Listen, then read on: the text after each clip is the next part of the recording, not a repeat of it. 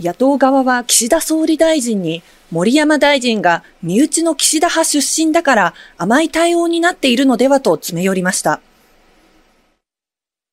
派閥政治から脱却するとおっしゃってるわけですよね。同じ派閥にいらっしゃった森山大臣だから守るような対応を今なさっているということはありませんか？同じ派閥だったから守るなどということは全く考えておりません。任命の時点で、えー、この関係はない、立っているということを前提に任命をしたわけであります。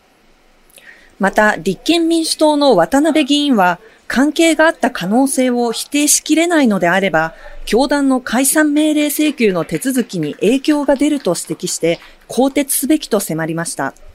これに対し岸田総理は、解散命令請求は森山大臣によって手続きが進んだ。現在そして未来に向けて関係は一切立っていると述べ、続投させる考えを改めて示しました。はい。森さん、一方で問題になっています、政治と金の問題、この点の追及は行われたんでしょうか？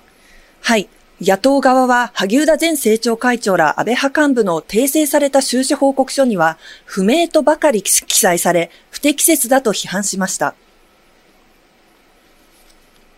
収入総額も不明。前年度繰越も不明。支出総額も不明。翌年への繰越額も不明です。さらに、支出額を示すページにも、不明、不明、不明のオンパレードです。こんな収支報告は通用するんですか？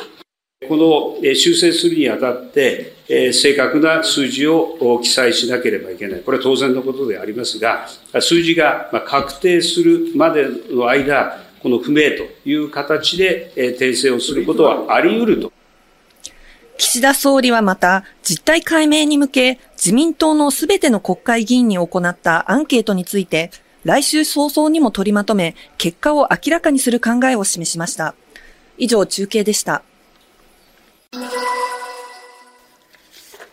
警察によりますと、昨日午後5時ごろ、南足柄市中沼に住む犬の飼い主から、飼っていた四国犬がいなくなったと申告があったということです。犬は現在も見つかっておらず、近くの小学校では安全のため児童に教員が付き添って下校しました。いなくなった四国犬は体長1メートルほどの9歳のオスで、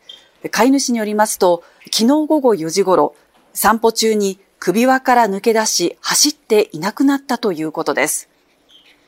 一方、おととい、群馬県伊勢崎市の公園で子供ら12人が民家から逃げ出した四国犬に噛まれた事件で、その後の市への取材で、飼い主の男性がこの犬について、法律で義務付けられている市町村への登録と、狂犬病の予防接種を行っていなかったことが分かりました。男性は合わせて7頭の四国犬を飼っていますが、市への登録は3頭のみで、その3頭もおよそ10年前から予防接種を受けた記録がなかったということです。これを受け市は昨日、男性に行政指導を行っていて、警察が過失傷害や狂犬病予防法違反の疑いなどで調べています。JR 西日本によりますと、昨日午後7時20分ごろ、JR 宇部線のアジス駅構内の信号に不具合があり、現地に職員を派遣しました。現地で確認したところ、レールとレールの回路をつなぐケーブルが切断され、盗まれているのが見つかったため警察に通報しました。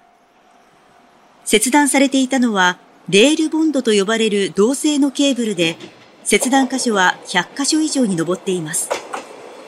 この影響で新山口駅と宇部新川駅間で運転取りやめとなっていましたが、現在は通常通り運行しています。また、おとといと昨日は JR 山陽線の本由良駅古東駅間でも数十箇所にわたって同様に銅製のケーブルが切断されているのが確認されています。警察は関係者から状況を聞くなど捜査を進めています。佳子さまは今日午前、福岡市のデパートで開催されている日本伝統工芸展の地方巡回展を視察されました。佳子さまは、能登半島地震で被災した石川県輪島市在住の作家の輪島塗の作品を見て、輪島の方の話を聞いて本当に大変な、と述べ、お体を大切にされ、復興されて、また素晴らしい作品を作られることを願っておりますと話されました。日本工芸会総裁の佳子さまは、今日の視察の前に、工芸作家の地震の被災状況について説明を受けられたということです。作品については、豊かな緑の感じが伝わってきますねと感想を述べられていました。この事件は先月9日、鈴鹿市末広北のアパートの1階の部屋で、住人の近藤康夫さん77歳が首に衣類が巻きついた状態で死亡しているのが見つかったものです。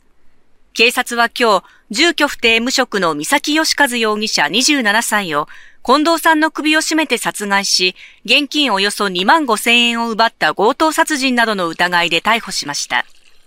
三崎容疑者は以前近藤さんと同じアパートに住んでいたことから顔見知りだったとみられ、現場に残されていた指紋や周辺の防犯カメラの解析などから関与が浮上したということです。警察は三崎容疑者の認否を明らかにしていませんが、衣類で首を絞めて殺害し、犯行後は被害者の車を乗り回していたとみて捜査しています。